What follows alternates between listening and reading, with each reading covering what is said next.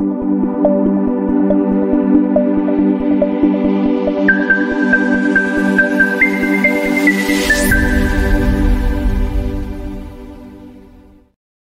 buenos días traders, les habla Gabriela. Bienvenidos a una nueva transmisión de premercado americano. El día de hoy, 11 de noviembre, va, de noviembre, de enero del año 2024, ya estamos a jueves, 8.32 de la mañana, hora de Nueva York, 10.32 en Santiago, 2.32 en Madrid y tuvimos datos de inflación. Y fíjense los datos de inflación que se acaban de reportar para Estados Unidos hace tan solo dos minutos atrás. Inflación subyacente que terminó reportándose en 3,9% en términos anuales. Inflación subyacente en términos mensuales que quedó planita en 0,3%. La inflación mensual en términos generales para diciembre subió de 0,1 a 0,3 más de lo que el mercado esperaba. Y la inflación anual en términos generales subió de 3,1 a 3,4. Por ende, el mercado rápidamente reaccionó y está empujando a la baja al Standard Poor's, al Dow Jones, al Nasdaq, al Russell, que antes de esta noticia venían operando hacia arriba. Teníamos movimientos alcistas súper importantes de parte de algunas de las principales acciones. Netflix estaba con alzas, las, las acciones ligadas al mercado de las criptos después de la aprobación de este ETF de Bitcoin Spot por parte de la SEC el día de ayer también venían con alzas de más de un 6% seguro después del dato, han empezado a detener esas alzas y quizás la acumulación no es tan potente como la, como la veíamos anteriormente. Así que sí, tenemos mucho movimiento. Yo me voy a ir rapidito al gráfico de 5 minutos porque no les debería sorprender que este haya sido el movimiento para el Standard Poor's del día de hoy. Una vela en cinco minutos que muestra una caída de 0,35%. No les debería sorprender la caída de 0,22% del Dow Jones, no les debería sorprender la caída del Nasdaq de 0,58%, ni tampoco la del Russell de 0,88%. Tampoco debería sorprenderles los movimientos que está generando el, el dólar index hacia el alza, en donde finalmente lo que terminó haciendo el precio fue generar movimientos de recuperación después de las caídas que había gatillado durante eh, la madrugada, bueno, sí, la madrugada del día de hoy, la sesión del día de hoy, donde empezamos a ver presión bajista. ¿Por qué está pasando esto? Porque si nosotros volvemos a revisar los datos provenientes desde Estados Unidos, hay muchos datos que se acaban de entregar. Muchísimos datos que se acaban de entregar. Tenemos las nuevas peticiones de subsidio por desempleo que quedaron en 202 mil, por debajo de lo que el mercado esperaba un poquitito por debajo de la lectura de la semana pasada. Las renovaciones de subsidio por desempleo quedaron en 1.834.000. Eso significa que está por debajo de la lectura del mes anterior, de la semana anterior y también por debajo de la expectativa del mercado. Por ende, quiere decir que el mercado laboral todavía sigue siendo sólido.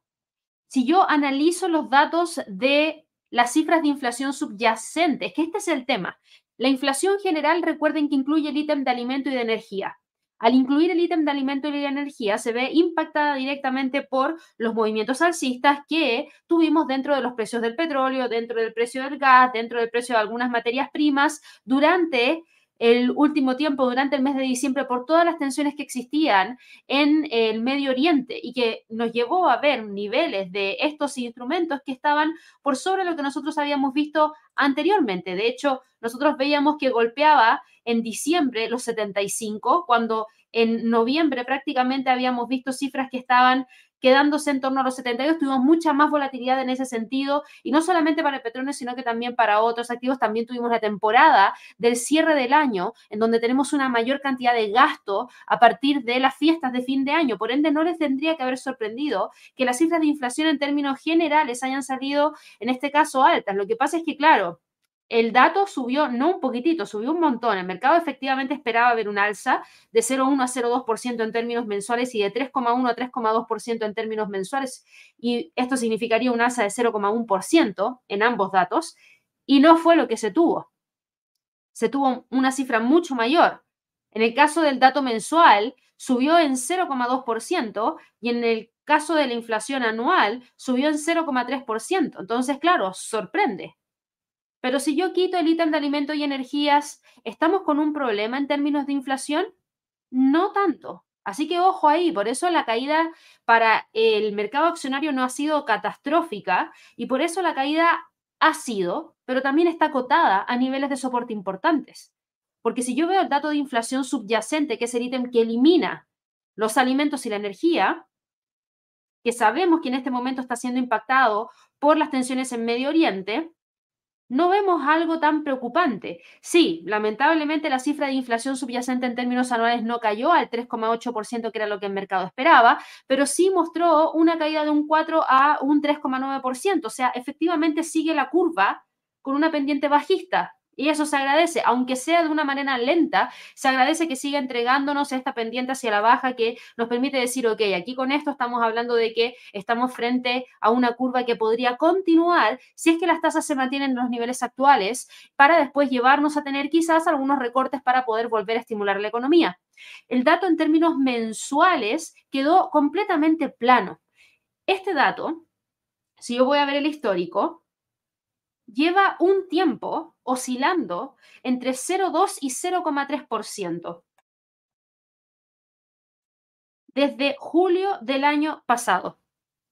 Ya ha sido suficiente para poder empujar la cifra de inflación subyacente desde un 4,8% a un 3,9%, casi un punto porcentual, casi, casi un punto porcentual eh, a la baja. Así que yo considero que es algo bueno, porque si uno se fija, si uno ve que la cifra, por ejemplo, de inflación subyacente entonces se mantiene planita en 0,3% o eh, oscilando entre este 0,2, 0,3% de aquí en adelante y no sube a 0,4, 0,5, entonces nosotros podríamos proyectar que la cifra de inflación subyacente anual termine cayendo y potencialmente en un par de meses más podría llevarnos hacia ese objetivo del 2%.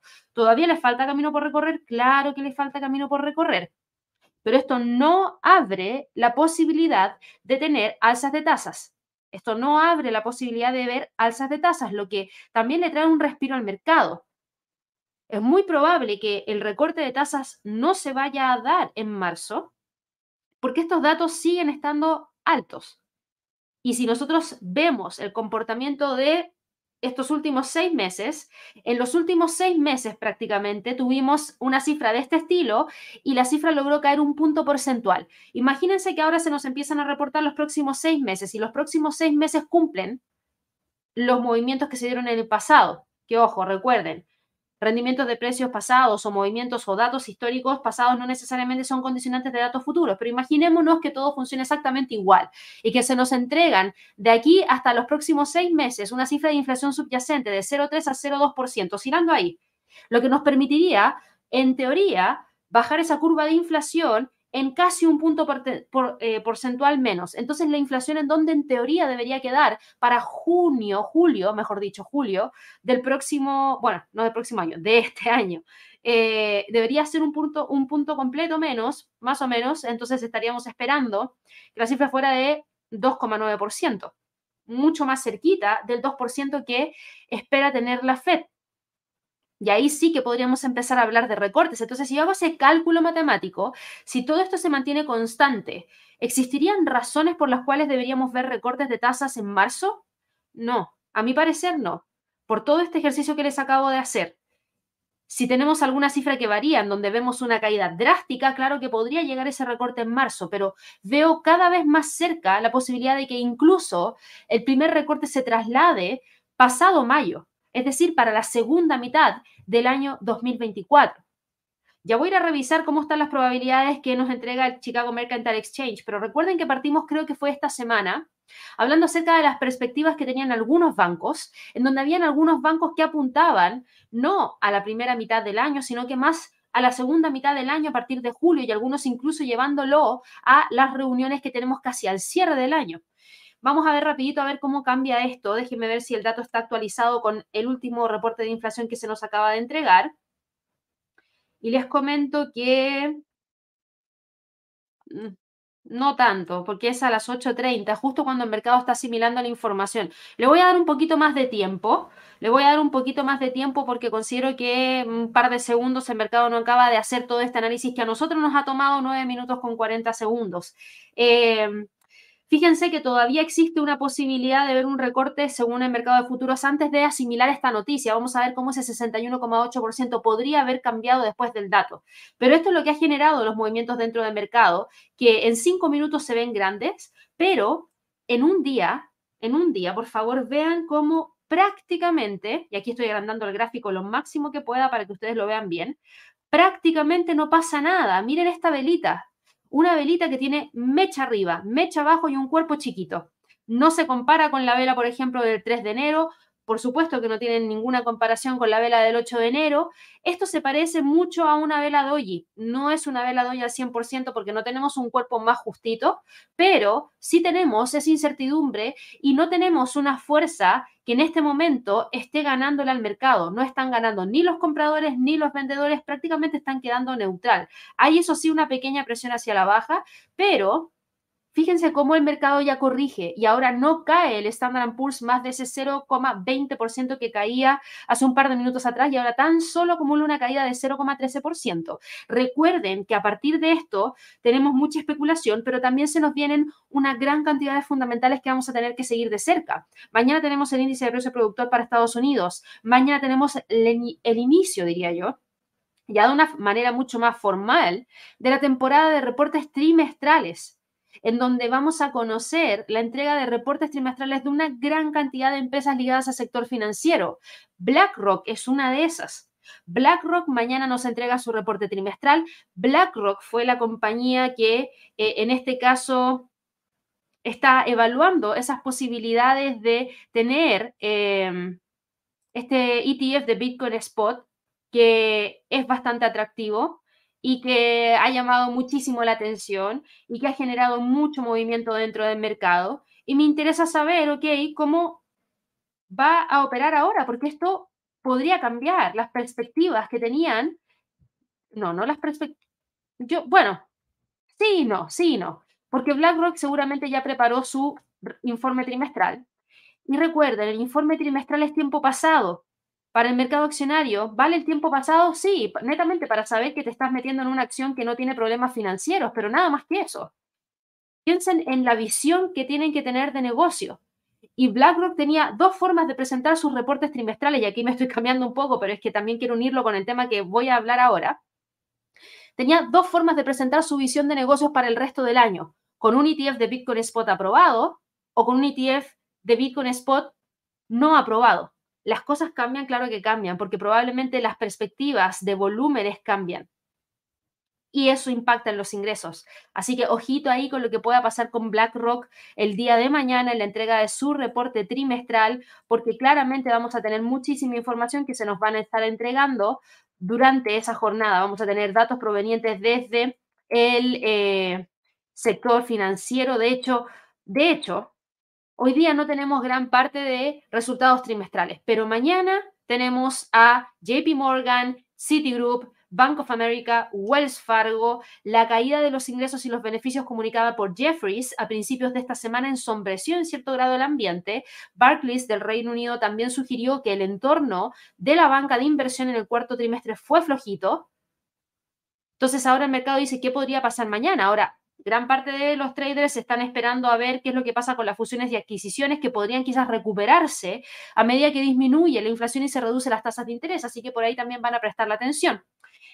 Tenemos muchísimo de qué hablar el día de hoy, si se fijan. Mañana tenemos un, un premercado súper potente, así que voy a tratar de que nos preparemos para eso el día de hoy. Eh, de todas maneras, miren cómo ya el mercado empieza a eliminar las caídas, porque venía a la alza antes de las cifras de inflación. Déjenme ver acá si esto ya se actualizó, pero lo voy a abrir en una nueva página para que de esa manera no cambiemos las probabilidades que estaba viendo recién. Déjenme ver. Tú, tú, tú, tú. Sí, ya tiene cinco minutos, ok. Ahora sí lo puedo ver mejor. Y miren, igual no cambia. Sigue siendo 66,18%. Fin de la tasa 375-400 con eh, un 39%, con mayor probabilidad, ven hartos recortes. Yo hubiese esperado que esta probabilidad hubiese caído, pero por el contrario se queda en 66,18, más que 61,60. Claro, porque algunos dicen con la curva de pendiente bajista de la inflación subyacente quizás no quieren esperar hasta el final. No lo sé, lo vamos a ir viendo para más adelante. Creo que el mercado todavía cree que en algún punto se podría generar ese recorte de tasas. Yo insisto que lo veo más probable para la segunda mitad del año, pero también me puedo sorprender. Aquí el mercado dice que lo ve todavía como un escenario probable el recorte en la reunión de marzo y más probable aún en la reunión de mayo. Yo esperaba para la reunión de junio ya ver quizás ese primer recorte o julio. Vamos a ver qué es lo que ocurre para el resto del año. Antes de continuar, porque tenemos que hablar de China, tenemos que hablar acerca de los despidos en el sector tecnológico, tenemos que hablar acerca de esta aprobación de este ETF de Bitcoin Spot, tenemos que hablar acerca de los movimientos que está presentando el mercado de divisas, los movimientos dentro del mercado de materias primas, que ojito, las tensiones en Medio Oriente no han relajado y eso por supuesto que sigue generando movimientos importantes y ojo que hay que hablar acerca de lo que está pasando en Japón el día de ayer en el live de Alerta Forex, si se lo perdieron vayan y revísenlo en el canal, me estuvieron preguntando muchísimo por las fuertes alzas que tuvo el Nikkei. El Nikkei llegó a los 35.000, ahora llegó a los 35.728, que es esa resistencia 3 en términos mensuales. Y esto significa alcanzar máximos desde hace 34 años. ¿Qué pasó? Les voy a hablar acerca de eso, por supuesto, también durante la jornada de trading del día de hoy, porque tiene que ver muchísimo con el tema relacionado a eh, los datos que nos ha estado presentando Japón en términos de inflación y lo que podrían estar haciendo con su política monetaria. Pero antes de continuar, para todas aquellas personas que dicen, Gaby, pero aquí estás anunciando el Trading Day, no, chicos. Miren lo que dice ese panel que está acá abajito. Revive el Trading Day. Yo sé que muchos de ustedes no alcanzaron a inscribirse o se les pasó el tiempo de registro y se están preguntando si pueden ver la grabación. Sí, van a poder ver la grabación para todas aquellas personas que no se habían registrado, ya pueden registrarse para acceder a la grabación. Ahí les estoy compartiendo el código QR. En ese Trading Day hablamos de temas súper interesantes. Hablamos acerca de perspectivas para este primer trimestre. Hablamos de algunos activos que están ya entregando rendimientos interesantes para este trimestre. Así que por favor, no se lo pierdan, vayan y revísenlo, porque tocamos el tema de Japón, tocamos el tema de las tecnológicas, tocamos los mercados emergentes por primera vez. Así que ojito, porque Latinoamérica se ve bastante interesante para este año 2024. Así que estén muy atentos a toda esa información. Si se lo perdieron, ya saben, revivan el Trading Day viendo la grabación. Eh, solicitándola a través de este código QR que les estoy compartiendo aquí a través de la pantalla. Dicho eso, me voy rapidito a revisar. Primero, Asia. O a ver, ¿qué déjenme ver acá, un segundo. Voy a medir acá un poco el mercado. Ustedes mismos son los que me están preguntando cosas. ETF, Bitcoin, no, yo creo que vamos a partir con el ETF de Bitcoin, porque ya aquí veo muchas preguntas respecto a ese tema. ETF de las criptos, ETF del Bitcoin, ya. No, vamos a partir por ahí. Olvidémonos de ahí, nos vamos a Asia. Vamos a partir por el ETF del Bitcoin Spot. Ya, ¿qué pasa con el ETF de Bitcoin Spot? Finalmente, lo que nosotros conocimos es que los reguladores estadounidenses le dieron luz verde a estos fondos cotizados que invierten directamente en Bitcoin, marcando un hito para el sector de las criptomonedas que va a ampliar el acceso al token tanto en Wall Street como fuera de Wall Street. Y esto es un antes y un después. Es un antes y un después, porque después de esto, después de esto, ¿Qué es lo que yo considero? Esta batalla, el Bitcoin, para quienes recién se están enterando de las criptos, no es algo nuevo. El Bitcoin recién tuvo, bueno, recién tenemos datos aquí a través de la plataforma desde el 2013, pero tiene muchísimo, muchísima historia. Se le prestó mayor atención durante el 2017 y muchísima más atención en el último tiempo por toda la volatilidad que significó. Y había mucha especulación de que las criptos no iban a permanecer, que las criptos iban a fumar, que las criptos iban, eran una estafa, que las criptos aquí, que las criptos allá. Pero ahora vino la SEC y dijo, mira, ¿sabes qué? Apruebo este ETF de Bitcoin, no de cualquier cripto, del Bitcoin, porque el Bitcoin ha logrado demostrar que ha logrado tener un ambiente de utilidad para ciertas cosas que sirve para más adelante y también hay una gran, gran cantidad de dinero invertido ya en esto, que si se fuma del mercado de la nada porque se elimina en todas partes del mundo, podría causar un colapso mayor. Entonces, ¿qué hizo la Fed? Aprobó este ETF de Bitcoin Spot, lo que permite operar el Bitcoin en un mercado regulado, porque es a través de un ETF y los ETFs están regulados. Por ende, esto viene a darle, yo diría que un golpecito en la espalda a las criptos para empujarlas, pero no a todas, a algunas, en este caso al Bitcoin, pero yo considero que dentro de este paquete están las que han logrado sobrellevar bastante bien cualquier tipo de crisis y por eso nosotros cuando hemos seguido algunas criptos hemos sido bastante selectivos, seguimos a Ethereum todos los días, miren el movimiento que tuvo Ethereum el día de ayer. Si bien este ETF de Bitcoin Spot no es Ethereum, ¿por qué no podríamos tener mañana un ETF de Ethereum Spot? Eso es lo que el mercado está especulando ahora. Ethereum sube hoy día 2,34%. Entre el día de ayer y el día de hoy, Ethereum se mueve alrededor de un 12,87%. O sea, acumula un alza buscando los 2.737. Se unen a las alzas el XRP, que está a punto de generar la ruptura de la línea de tendencia bajista. Para Ripple, aquí han pasado dos cosas súper importantes, porque Ripple finalmente la SEC tuvo que, en cierto grado, dar una especie de paso atrás con eh, lo que estaba pasando con esa prohibición, en donde en algunos momentos los exchanges lo sacaron y no se podía operar, pero luego después de que la SED dijo, ok, no es un valor, pero para ciertas cosas sí tenían problemas, pero para que lo opere un cliente retail no pasa nada, finalmente lo volvieron a incorporar y aquí hay un proyecto sólido detrás que competiría directamente con el SWIFT. Entonces, interesante, hoy día sube 2,45% y entre ayer y hoy día acumula un alza de 8,85%. Cardano sube un 6,84%. Entre el día de ayer y el día de hoy acumula un alza de 17,76%. Y Litecoin, entre el día de ayer y el día de hoy, sube 9%, todos recuperando en gran parte las caídas que habían tenido los días anteriores por la posibilidad de que quizás no se aprobara. Y claro, aquí Ethereum es la que ahora llama la atención porque Ethereum podría ser la siguiente en la lista. Los valores relacionados con las criptomonedas en Estados Unidos, y cuando hablo de valores hablo de las acciones, hoy día están extendiendo su reciente repunte y los fondos aprobados por la SEC van a comenzar a cotizar el día de hoy. Así de rápido es esto, así de rápido está avanzando eh, y yo creo que esto es algo bastante, bastante importante porque efectivamente estamos con una gran cantidad de movimiento dentro del mercado a partir de esta, esta aprobación de ETF. Hay algunos que decían, Gaby, ¿dónde puedo comprar ese ETF de Bitcoin Spot? ¿Dónde lo podemos comprar? Ojo, porque BlackRock es uno de los principales proveedores eh, de este ETF. Hace un día atrás nosotros les habíamos comentado que BlackRock y ARK habían bajado los fees antes de tener esta información, preparándose para lo que podría venir. Y el iShare Bitcoin Trust de BlackRock podría cobrarles alrededor de 0,25%, comparado con el 0,30% que anteriormente habían anunciado. ARC 21 Shares Bitcoin ETF bajó su fee desde 0,25 a 0,21%. Aquí están compitiendo por precio. ¿A quién le damos todo este flujo? Y lo vamos a hacer bajando los precios.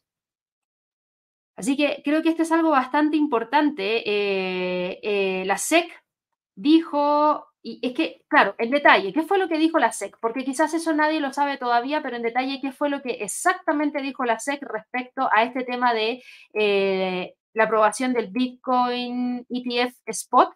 Bueno, aprobó los primeros fondos cotizados en bolsa. La Comisión de Bolsa y Valores dijo que aprobó 11 solicitudes, incluidas la de BlackRock, la de ARK Invest 21 Shares, Fidelity, Invesco y Vanek a pesar de las advertencias de algunos funcionarios y defensores de los inversionistas de que los productos conllevan riesgos. Se espera que la mayoría de los productos empiecen a cotizar hoy, dando inicio a una feroz competencia por quién se lleva el mercado. Por eso aquí BlackRock y, y ARK Invest 21 Shares están hablando acerca de fees que han, que bueno, salieron a inicios de la semana diciendo 0,30, 0,25% respectivamente, BlackRock y ARK Invest, eh, eh, y 21 Shares. Y ahora dijeron, bueno, como están viendo que los competidores también están mirando eso, los bajamos, los bajamos, los bajamos porque quiero ganar la cuota de mercado. No me importa dejar un par de dólares en la mesa, quiero tener esa cuota de mercado ya. Así que tras una década de gestación, Los ETFs cambian las reglas del juego del Bitcoin, ofreciendo a los inversionistas exposición a la mayor criptomoneda del mundo sin tenerla directamente en su poder. Suponen un gran impulso para el sector de las criptomonedas que ha estado acosada por los escándalos. Es muy positivo para la institucionalización del Bitcoin como clase de activo. Como clase de activo. Así que súper bien para quienes estábamos esperando este tipo de noticias. La verdad es que es algo súper importante, por eso yo les dije, es un antes y un después porque realmente esta aprobación viene a entregarle cierto respaldo al mercado. Es un mercado volátil, es un mercado volátil porque no está, no está exento de escándalos, eh, pero es bueno. Hay grandes analistas que dicen que esta semana los ETF podrían atraer entre 50 mil y 100 mil millones de dólares solo este año. Hay otros que esperan que los flujos de entrada se acerquen a los 55 mil millones de dólares en cinco años. Eh, yo creo que esto es algo súper, súper importante. Se espera que haya una avalancha de publicidad en línea y otros tipos de marketing en donde podríamos tener a una gran cantidad de eh, inversionistas eh, ingresando. Eh, hay algunos emisores como Bitwise y Vanek que ya han publicado anuncios promocionando el Bitcoin como inversión. Y esto es un antes y un después. ¿Qué pasaba antes? Bueno, ustedes quizás no lo saben, pero cuando el mercado voy a volver acá al gráfico mensual. Y disculpen si me tomo más tiempo, pero bueno, esto es un tema importante. Para mí es importante porque es un antes y un después. Acá, eh, gráfico mensual del Bitcoin. Cuando el Bitcoin llegó a los 19.000 y luego cayó y generó grandes pérdidas dentro del mercado, en esa época, y más aún después del año 2021, cuando alcanzó los 65.000, una gran cantidad de empresas que prestan servicios de publicidad prohibieron cualquier tipo de anuncio relacionado a la inversión en Bitcoin o en criptomonedas. ¿A qué me refiero con empresas ligadas a servicios de publicidad? Alphabet, Google específicamente y Meta Platforms. Literalmente, tú no podías poner ningún aviso que tuviera la palabra de criptos o Bitcoin o Ethereum o lo que fuera a través de sus plataformas porque eran inversiones de alto riesgo, no reguladas, no sé cuánta cosa más.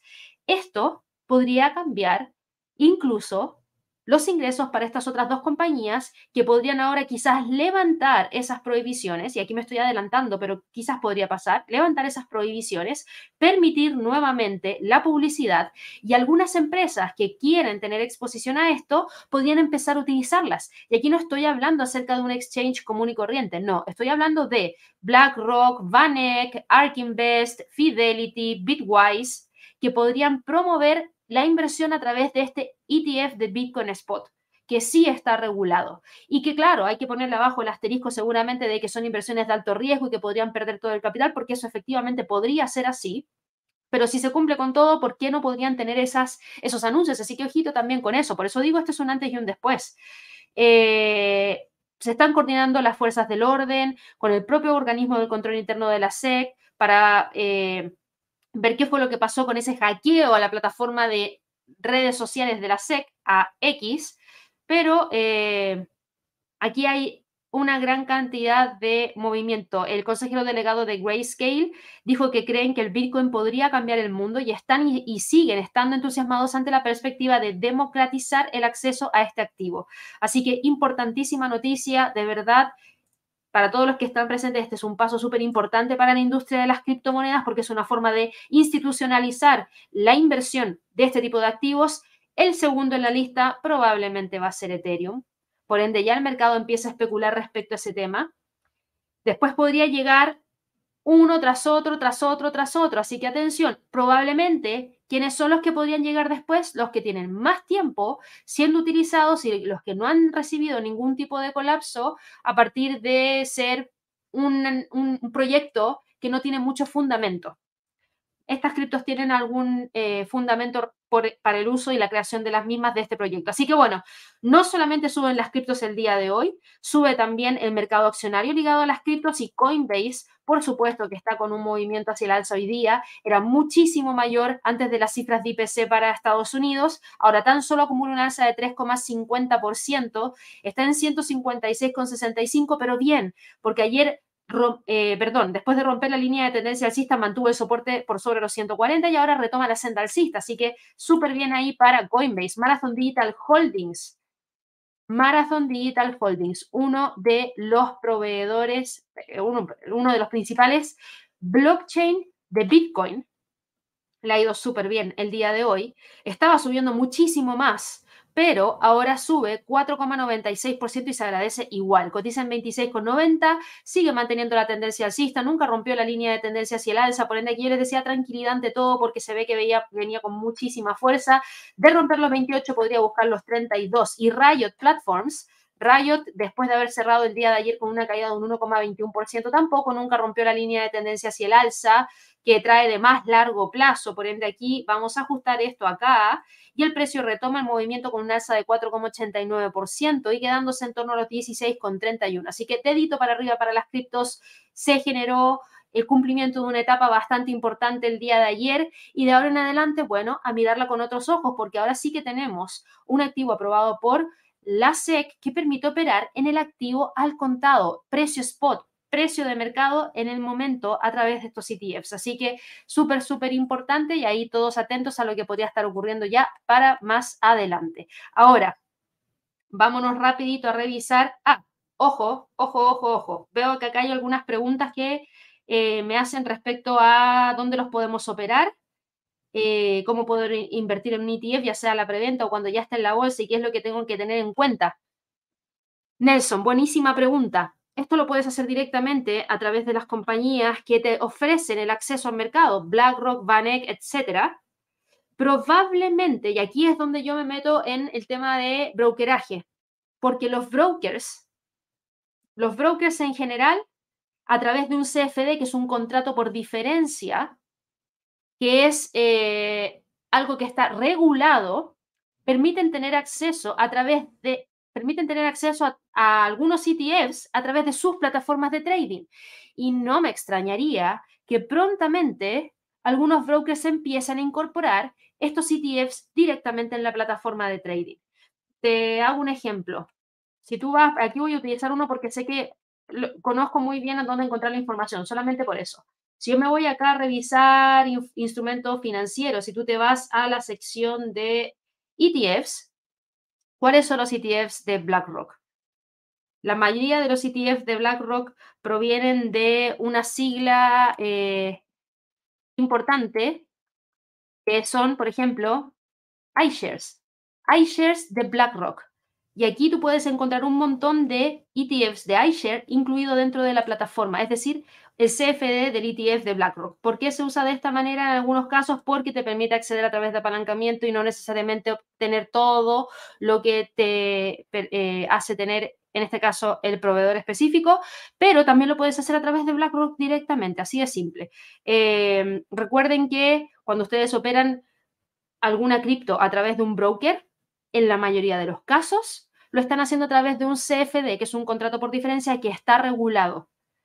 Y eso les da un poquitito más de resguardo respecto a operarlo a través de un mercado no regulado, que en este caso es el exchange, en donde no hay ningún tipo de regulación ni ningún tipo de protección para el operador, porque por el momento se sigue siendo un mercado no regulado. Ojo con eso nomás. Listo, ese era uno de los temas más importantes que ver el día de hoy, pero no era el único, así que voy a seguir avanzando. Tenemos hoy día que hablar acerca de lo que estaba pasando con Japón, tema importantísimo que ha tenido muchísimo movimiento. Las acciones japonesas se dispararon durante la sesión overnight, durante la sesión asiática. Tenemos un yen más débil que ha estado impulsando las acciones de los exportadores, lo que llevó al índice de referencia, que en este caso es el Nikkei, a cruzar los 35 mil puntos por primera vez desde la burbuja económica de hace más de 30 años. Y aquí estoy hablando acerca de el punto com. Ayako Sera, que es estratega de mercado de Sumitomo Mitsui Trust Bank, él señaló que las acciones japonesas han estado baratas durante mucho tiempo debido a todas las reformas de gobierno corporativo y las apuestas de Warren Buffett por las casas comerciales han contribuido a levantar el ánimo. Hay algunos operadores que siguen esperando que el crecimiento vuelva a la economía japonesa tras años de deflación y una política monetaria más restrictiva. Los datos salariales más débiles fueron los que limitaron las apuestas a que el Banco de Japón suba pronto las tasas de interés. Y aquí hay dos temas. Yo voy acá al calendario económico. Tuvimos datos de Japón que se nos entregaron el día antes de ayer, acá, el martes. A ver, no, un segundo. Bueno, un segundito acá. Aquí dice total de ingresos salariales que quedaron en 0,2%. Y además de eso habíamos visto datos de Japón, que yo los vi justamente el día de ayer. Eh, a ver, dame un segundo.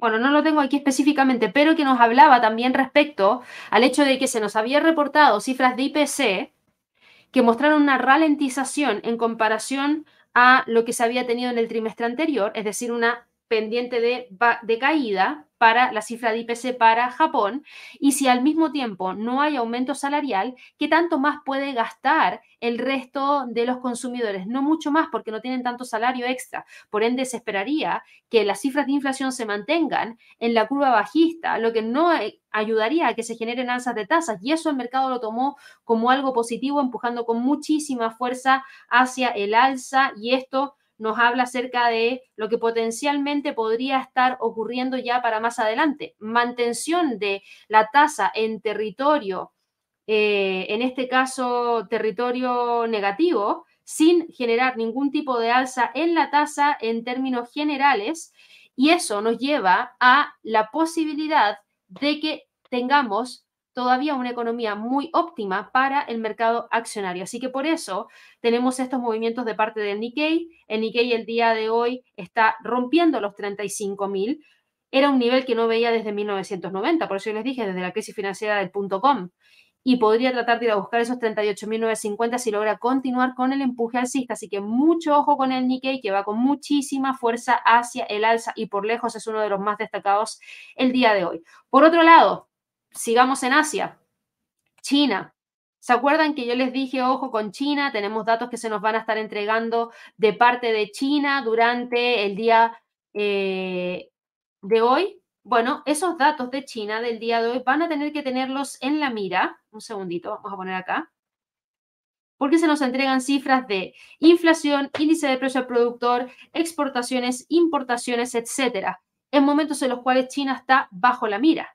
China está perdiendo rápidamente su lugar como participación imprescindible en la cartera mundial tras años de pérdidas y es probable que esa tendencia se acelere a medida que algunos de los mayores inversionistas del mundo se distancian del mercado. O sea, hasta uno mismo. O sea, yo les he hablado respecto a lo que ha estado pasando con algunas acciones. Alibaba, se esperaba que este era el año de recuperación para Alibaba después de haber tenido pésimos rendimientos durante el último tiempo y que podríamos empezar a ver recuperación y no está pasando.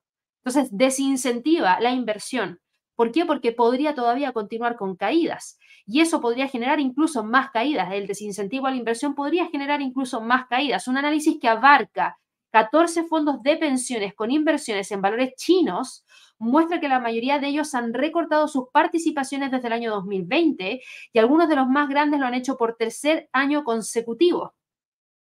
Y están mirando otros mercados como la India, como mercados emergentes como Brasil, como Latinoamérica. Por eso nosotros también en el Trading Day hablamos acerca de mercados emergentes. Tanto Javier y yo presentamos algunas ideas para este primer trimestre que podrían ser quizás para el año, relacionado a mercados emergentes latinoamericanos.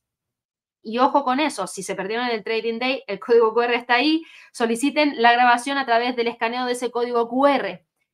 También hoy día tenemos un live de Latinoamérica, invirtiendo en Latinoamérica. Así que por favor no se lo pierdan, porque ese va a ser el nuevo live que vamos a estar desarrollando de ahora en adelante junto a Javier.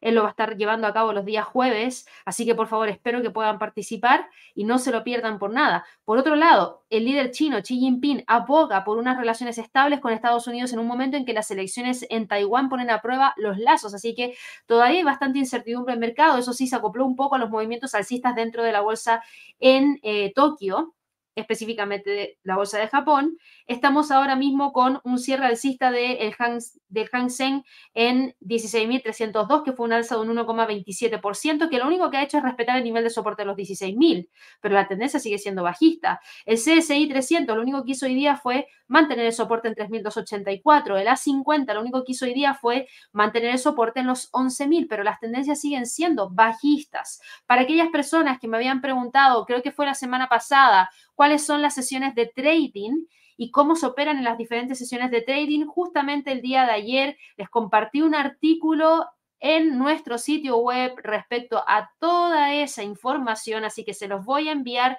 de inmediato a través del chat para que de esa manera lo puedan ver, lo puedan revisar en detalle, ahí se los comparto. Cada X tiempo hacemos artículos en el blog de trading que son educativos para que ustedes puedan ir aprendiendo cada vez más. Yo creo que es importante que lo vayan a revisar si tienen dudas respecto a los horarios de apertura, etcétera. En cuanto a la bolsa en Europa, Hoy día la bolsa europea no tenía tantos fundamentales tan, tan, tan relevantes porque conocimos la actividad industrial en España, que quedó en territorio positivo 0,8%, la actividad industrial en Italia, que fue malísima, malísima, menos 3,1% en términos anuales, muy por debajo del menos 1,1%. Conocimos el boletín económico del Banco Central Europeo y sería, hoy día lo que tenemos para la bolsa en Europa son prácticamente mantenciones de niveles de precio clave. Y aquí yo voy a eliminar el dibujo. Mucho color, muchas cosas que nos nublan en algunos casos. Personalmente a mí me nublan en algunos casos, así que por lo mismo prefiero quitarlo y me voy a quedar netamente con este Fibonacci. Me voy a quedar netamente con los 4.415, 4.000. 500, que son los niveles que ha logrado mantener el Eurostock 50 con una pendiente bajista leve, que es más o menos esta de acá, que hasta el momento respeta súper, súper bien. Así que mucho ojo que por el momento sigue estando dentro de esos niveles. El DAX en Alemania, por otro lado, sigue operando tranquilamente entre los 16.800 y 16.400 a pesar de la caída de 0,34% el día de hoy. El IBEX de España, que ayer rompía con todos los 10.068, hoy día se queda por sobre ese nivel, está cotizando en 10.070. Yo diría que acá lo más importante para este índice es la mantención de estos niveles. No lo veo saliendo de ahí rápidamente. El CAC 40, por otro lado, también está dentro de una zona y voy a eliminar lo que teníamos acá, me voy a quedar con estos dos niveles que está respetando súper bien y que son el pivote mensual en 7510, el soporte 1 en 7366. Esto está súper clarito, denme un segundo, que ni yo lo leo. Ahí sí, 7366. Y el Fibonacci, no espero que el precio salga de ahí. Si ustedes se fijan la vela del día de hoy que nos habla de una caída de 0,12% nos sigue dejando en la mitad, por ende esperaría que mantenga esa zona por un tiempo mayor. El FTSE del Reino Unido, en cuanto a calendario económico, hoy día no teníamos nada, solamente el PSCI de Thomson Reuters e Ipsos, que no impacta en nada en el mercado, la verdad. Eh, y el FTSE del Reino Unido no tiene mucho movimiento y sigue quedándose dentro de esa zona entre los 7.640 y 7.800, así que no hay mucha novedad en ese sentido. En cuanto a la bolsa de Estados Unidos, aquí sí que tenemos un poquito más de movimiento, porque la bolsa en Estados Unidos ha logrado detener las caídas después del IPC. Por lo que yo les comentaba, porque igual se espera que se recorte la tasa durante este año.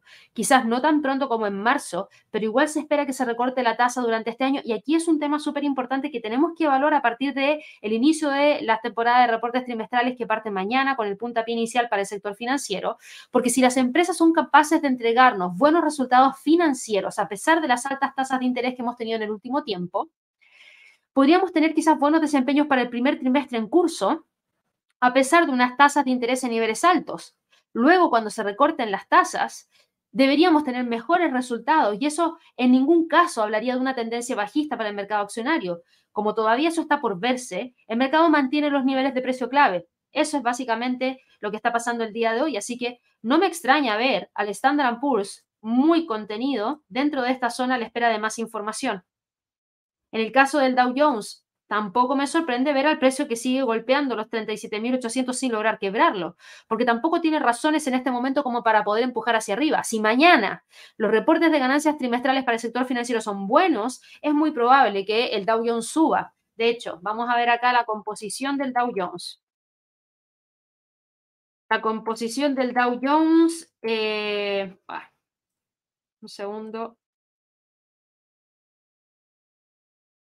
Tiene a Goldman Sachs en tercer puesto en términos de peso dentro de la composición del índice. Tiene a JP Morgan. American Express también es del sector financiero, pero no reporta mañana. Ah, y sería. Goldman y JP Morgan, prácticamente lo más importante para el Dow Jones. Y para quienes se preguntan, ¿quiénes reportan durante el día de mañana? Mañana reporta Bank of America, BlackRock, Citigroup, Delta Airlines, JP Morgan, United Health y Wells Fargo, todas en el premercado.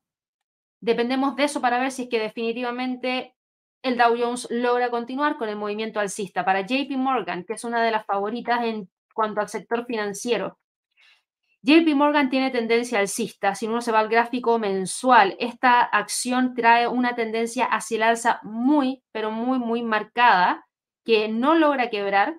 Por ende, sí estamos frente a una sólida tendencia alcista. El tema es que alcanzó niveles de máximos históricos y no tiene muchas razones por las cuales romper.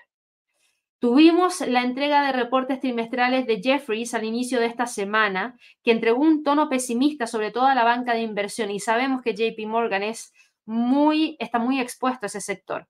La pregunta es, le afecta o no le afecta y lo vamos a saber netamente en su reporte de ganancia trimestral mañana. Si es un muy buen reporte, creo que no va a haber ningún problema en que vaya a buscar los 175.25, pero de no ser así ojito, porque el precio podría corregir hacia el pivote o hacia el 23.6% de Fibonacci en 164 dólares por acción. El Nasdaq, por otro lado, se mantiene operando entre los 16.800, 17.000 sin mucha novedad. El Russell, por otro lado, opera entre los 1988 y 1920. Y yo les decía, aparte de estas acciones, teníamos a otras acciones que estaban con movimientos interesantes. Sí, Alphabet. Alphabet estaba el día de hoy con movimientos interesantes de premercado. Alphabet está hoy día subiendo 0,40%. En eso está en este momento Alphabet, está en 142,86 de continuar con el alza, podría buscar los 144. ¿Y por qué está subiendo el día de hoy Alphabet? Bueno, Google está despidiendo a cientos de empleados que trabajan en sus equipos de asistentes digitales, hardware e ingeniería, mientras sigue recortando costos. La medida se produce en un momento en el que Google ha visto cómo su negocio principal de búsqueda se enfrenta a una mayor presión por parte de las ofertas rivales de inteligencia artificial de Microsoft y OpenAI.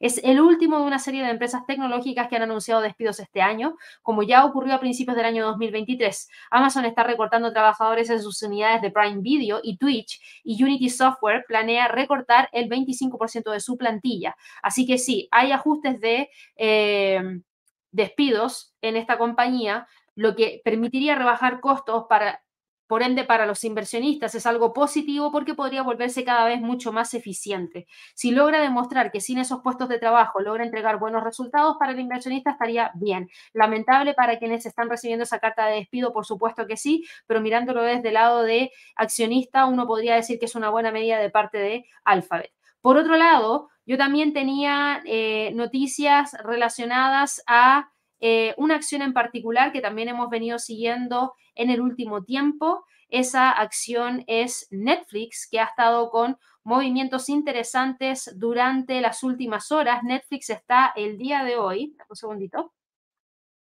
Netflix está el día de hoy en el premercado con un alza de 2,94%. Dedito para arriba ahí para Netflix. ¿Y qué pasa con Netflix? Netflix es una acción que eh, está con una gran cantidad de movimiento en estas últimas horas que nos han llevado a ver que el precio alcance los 492,49, aproximándose a los 500 dólares por acción una vez más. Y la razón por la cual hoy día está con este movimiento alcista es porque hay un informe que indica que su nivel con publicidad, es decir, la suscripción con publicidad, ha alcanzado más de 23 millones de usuarios activos al mes en todo el mundo, lo que sería algo positivo para Netflix. Y vuelvo a insistir, Netflix es la plataforma de streaming que yo me imagino, por lo que me pasa a mí, y es súper autorreferente, pero eh, creo que le podría pasar a muchas personas porque es la plataforma de streaming que prácticamente todos los hogares tienen. Y cuando hay que elegir entre una o la otra, a mí personalmente, la única que nunca doy de baja es Netflix. Las otras las puedo prender y apagar cada X tiempo, dependiendo si el contenido que está ya lo vi y no quiero ver más contenido, bueno, bajo la suscripción. que son costos mínimos por si acaso, pero igual, no la baja porque para qué andar dejando algo que no va a utilizar y gastando, gastando por algo que uno no va a utilizar. Me ha pasado con Disney Plus, me ha pasado con Prime Video, que cada X tiempo las prendo y las apago después de que veo el contenido que quiero ver, pero Netflix nunca se me ha ocurrido cortar la suscripción. De hecho, eh, yo comparto la suscripción. Eh, con mis padres, entonces he, visto la posibilidad de también acceder a esa suscripción extra por distinta IP, pero ni por si acaso se me ocurre darla de baja. Incluso estoy dispuesta a pagar más si es que hay que pagar más para que no haya ningún problema. Entonces creo que la gran cantidad de contenido que tiene Netflix es muy... no es repetible, a eso es lo que voy. Te entrega una gran cantidad de contenido, prácticamente todo lo que quieres ver. No se ha visto tan impactada por el tema de la huelga que hubo el año pasado en el mercado eh, y eso es algo importante. De hecho, vamos a ver acá un poquitito la acción. Y fíjense en el gráfico mensual. Déjenme quitar ahí ese QR. Este es el gráfico mensual. Me gusta Netflix porque todavía está lejos de estos máximos en 690. Creo que vaya a llegar a los 190. No descarto que pueda llegar a los 190. Para llegar a los 190 nos tiene que demostrar nos tiene que demostrar que tiene la posibilidad de poder hacerlo. Pero este Fibonacci ya no nos interesa. Hay muchas cosas aquí que ya no nos interesan en términos de niveles importantes para eh, la acción, porque de que tiene tendencia alcista, tiene tendencia alcista y la línea de tendencia hacia el justamente está que acabo de actualizar.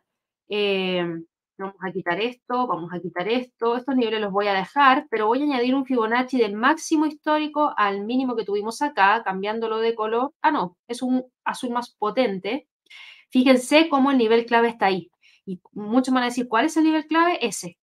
61.8% de Fibonacci, justo la zona de los 500 dólares. Y se ve que en este momento va encaminado para buscar esos 600. Acá tenemos una línea de tendencia hacia el alza muy atractiva para Netflix que todavía mantiene, que podría tratar de ir a buscar, así que mucho, mucho ojito porque va muy bien en el comienzo de este año la acción. Dicho eso, sigamos también hablando acerca de lo otro que estábamos revisando, que no es lo único porque si no me podría quedar aquí entrampada en Netflix por un tiempo más, pero tenemos un montón de eh, otros activos que revisar no es todo el mercado accionario, ya llevamos mucho tiempo hablando acerca de eso, ya hablamos del mercado de las criptos, así que me voy a saltar rapidito al mercado de divisas, que con los datos del día de hoy, en el caso de eh, el dólar index, miren lo que pasó.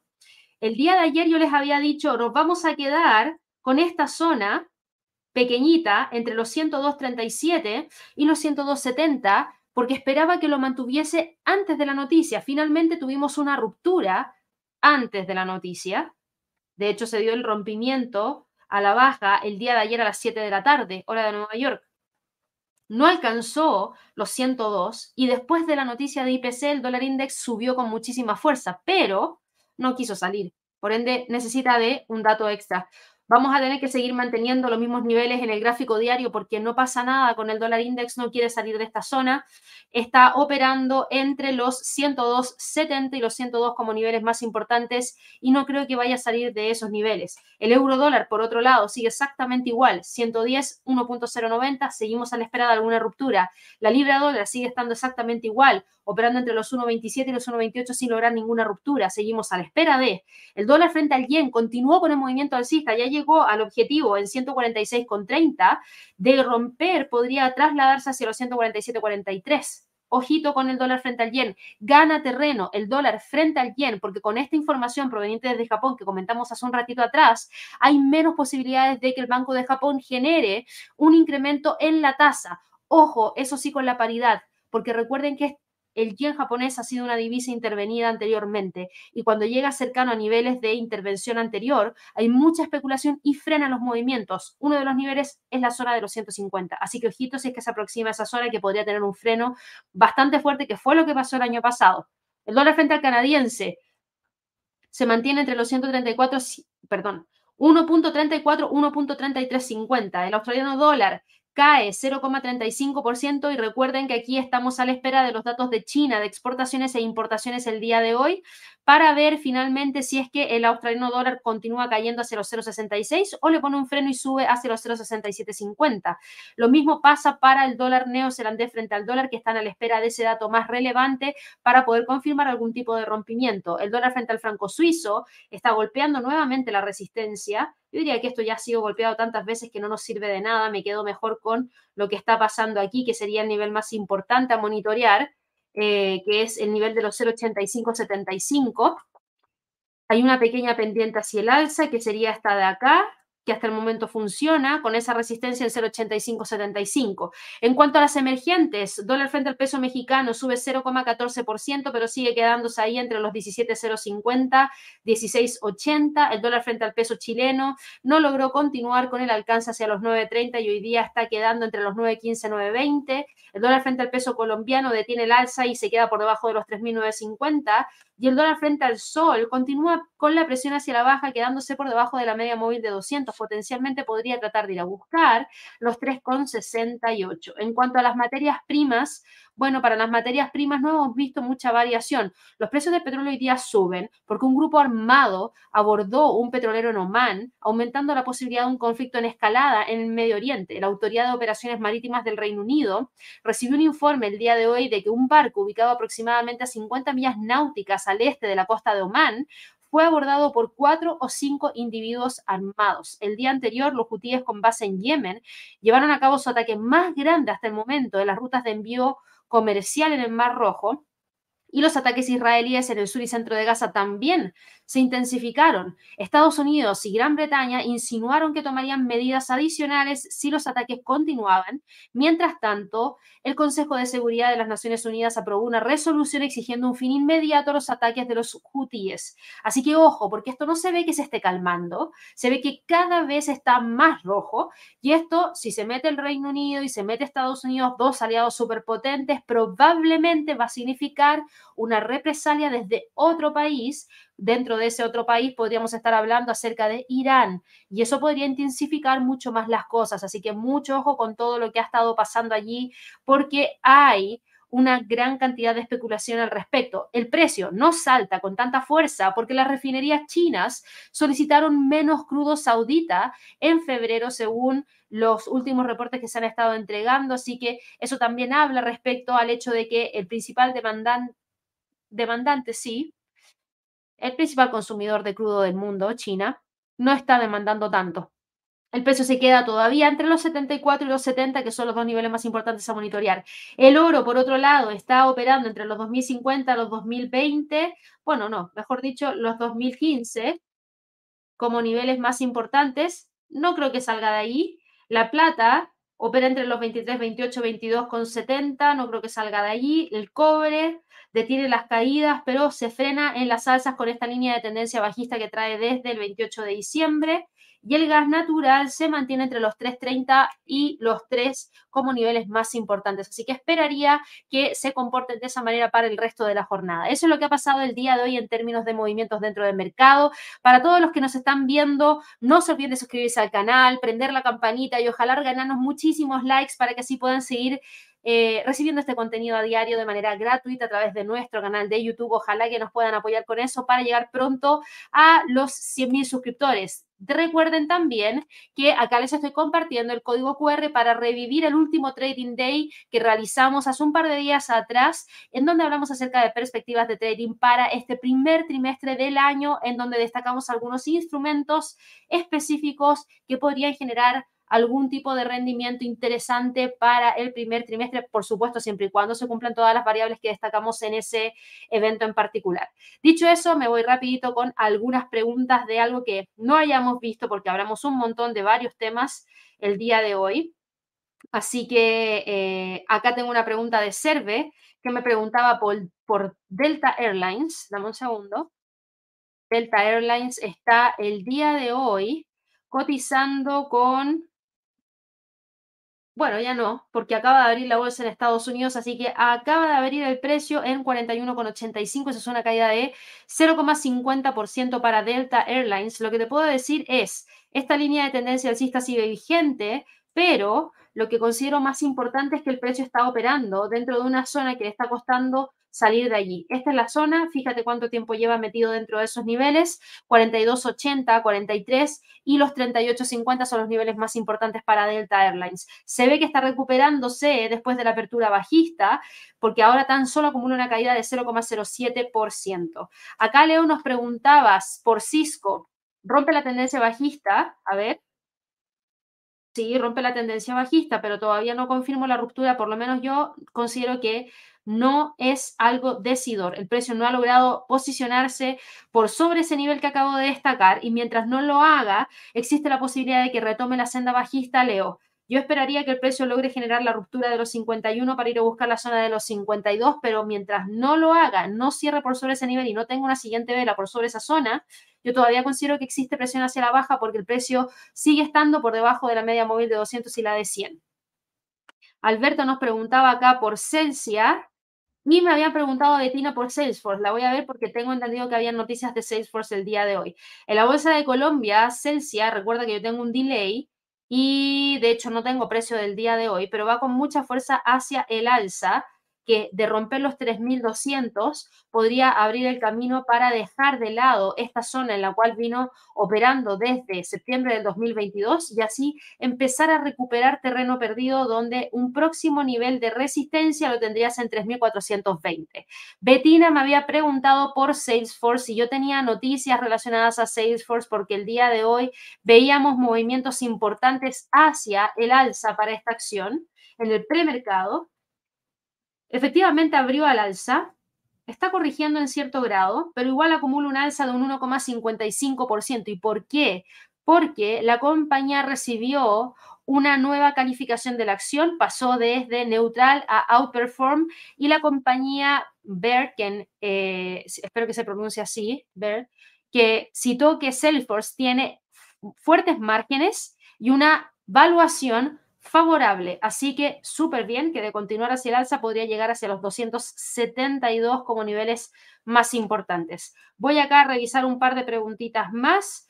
Eh, vamos a ver acá, ya hablamos de Mara, ya hablamos de las criptos, que es de lo que gran parte de ustedes me están preguntando. Aquí Raúl me dice, por favor, Amazon en corto. Uf, no, me cuesta, me cuesta porque yo la destaqué en largo, Raúl. En el trading day yo la destaqué en largo, veo tendente alcista para Amazon. Déjame ver si me carga el gráfico que en este momento no me está cargando, así que dame un segundito. Pero no la veo ahí todavía. A ver si logra cargar el gráfico. Dame un segundo, vamos a abrirlo acá de nuevo. Está en 156,26, sube un 1,72%. Yo, yo no la veo un corto para nada.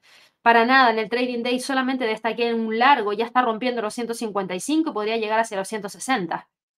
Eh, vamos acá a ver lo siguiente.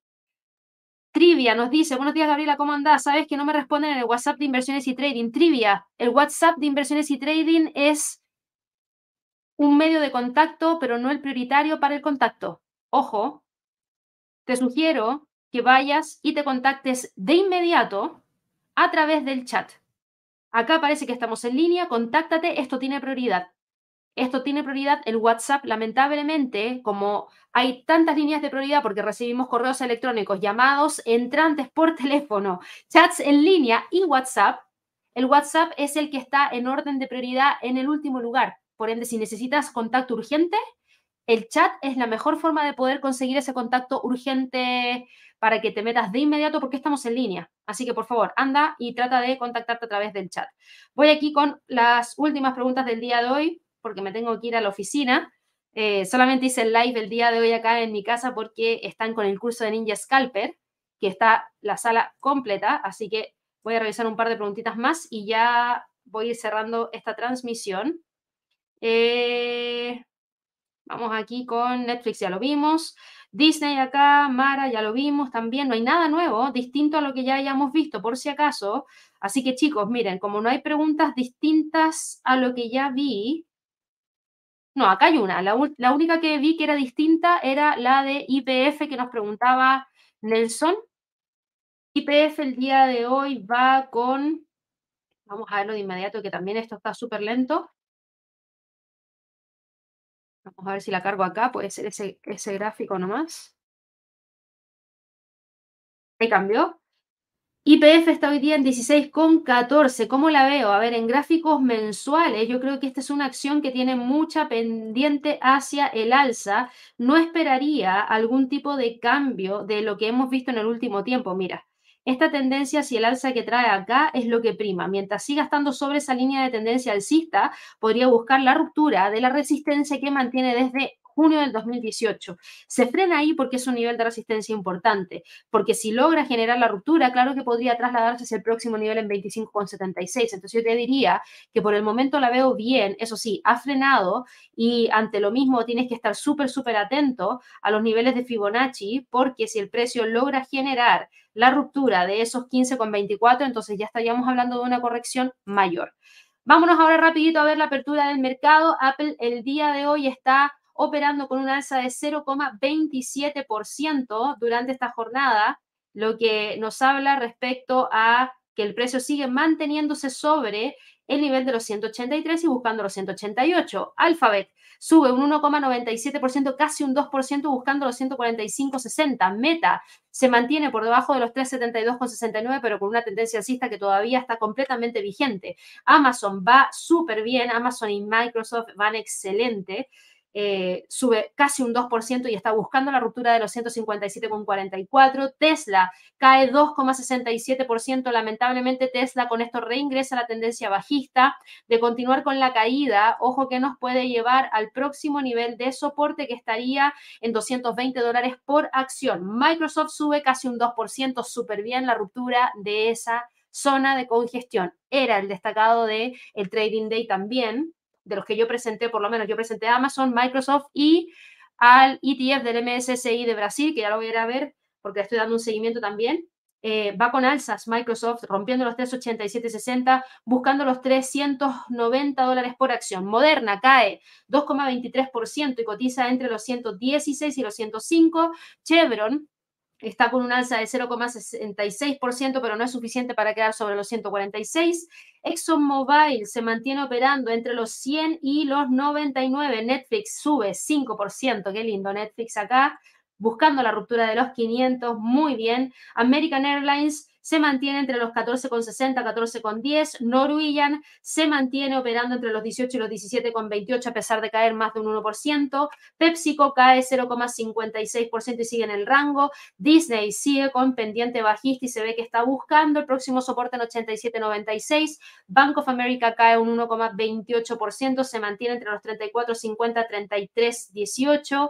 Albemarle le cae 0,80% de romper el soporte de los 130, podría continuar con la caída ojito ahí, Nvidia sube un 1,43% y ya rompió los 550 dólares por acción. AMD está buscando los 152 dólares por acción. Alibaba sube un 1,16%, pero se frena en los 72,55.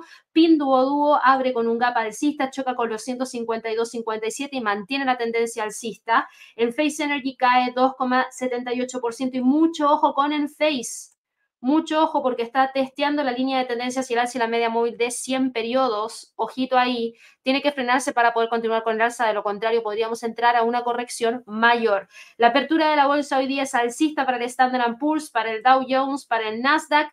Bajista para el Russell que cae 0,45%. Con eso me voy despidiendo, chicos. Antes de antes de irme, eso sí, por favor, denme un segundo que voy a revisar aquí. Va bien aquí el, eh, iShares MSCI de Brasil, porque está con un alza de 0,74%. Mantiene la tendencia alcista y mantuvo la media móvil de 50 periodos. Con eso me voy despidiendo. Espero que todos tengan una excelente jornada. No se olviden de estar atento al live que va a realizar Javier de inversiones en Latinoamérica el día de hoy. Jueves creo que es a la eso creo que es a la una de la tarde hora de Nueva York, sí, así que estén atentos, suscríbanse, prendan la campanita y ojalá que nos regalen muchísimos likes. Nos vemos mañana en un nuevo live de premercado americano. Chao, chao.